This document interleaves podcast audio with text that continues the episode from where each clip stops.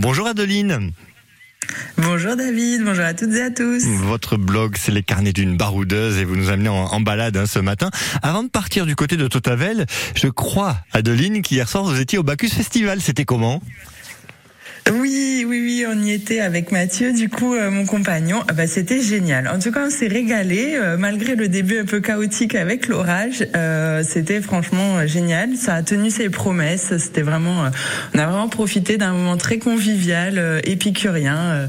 donc, c'était vraiment super. Et Zazie sur scène, ça donnait quoi? Ah bah magnifique.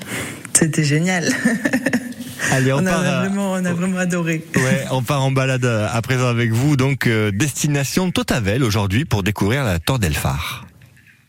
Oui, tout à fait. Bah, une randonnée un petit peu incontournable. Hein. Donc, à la découverte de cette tour qui est perchée en fait sur les Corbières.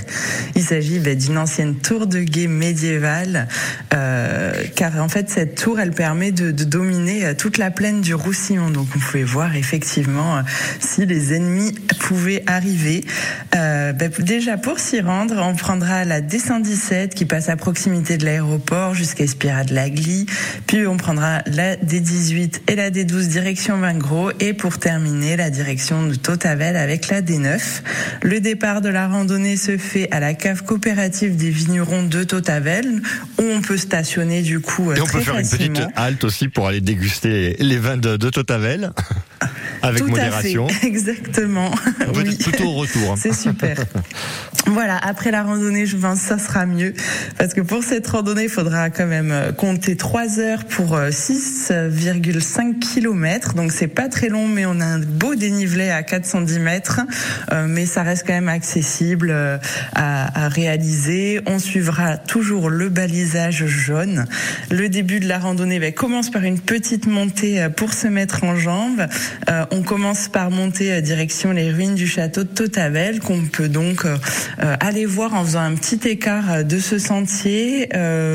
On prend à droite tout simplement pour aller voir les ruines de ce château. C'est très joli, ça vaut le coup d'œil quand même. Et puis après, on peut repartir sur notre sentier. On va continuer vers la tour et tout au long de la randonnée, ben, on va avoir droit à des paysages tout simplement magnifiques, avec évidemment le canigou hein, qui va nous suivre tout le long euh, de la balade. Et puis en arrivant au sommet, bah là on a un magnifique panorama en 360 degrés sur les fenouillettes, sur le Canigou évidemment et même sur la mer partant euh, bien dégagée. Donc c'est vraiment très très beau, ça vaut vraiment le coup d'œil.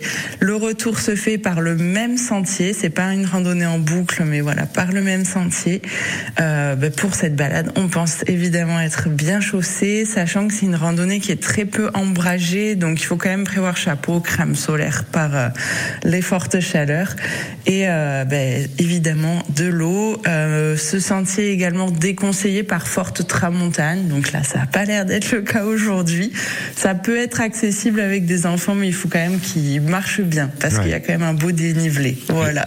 voilà, et en tout cas, c'est vrai que ces, ces vues à 360 degrés, elles sont toujours aussi magiques. Hein. Où que, que l'on soit dans, Ah les, dans les PO, c'est toujours euh, ben, une forte émotion de, de découvrir comme ça le, le pays catalan euh, à nos pieds. Euh, la randonnée, on peut d'ailleurs euh, télécharger la fiche euh, PDF sur le, le site euh, Tourisme Pyrénées-Orientales. Merci beaucoup, Adeline. Demain, on se retrouve pour euh, aller faire une petite balade du côté de Bolker, c'est ça?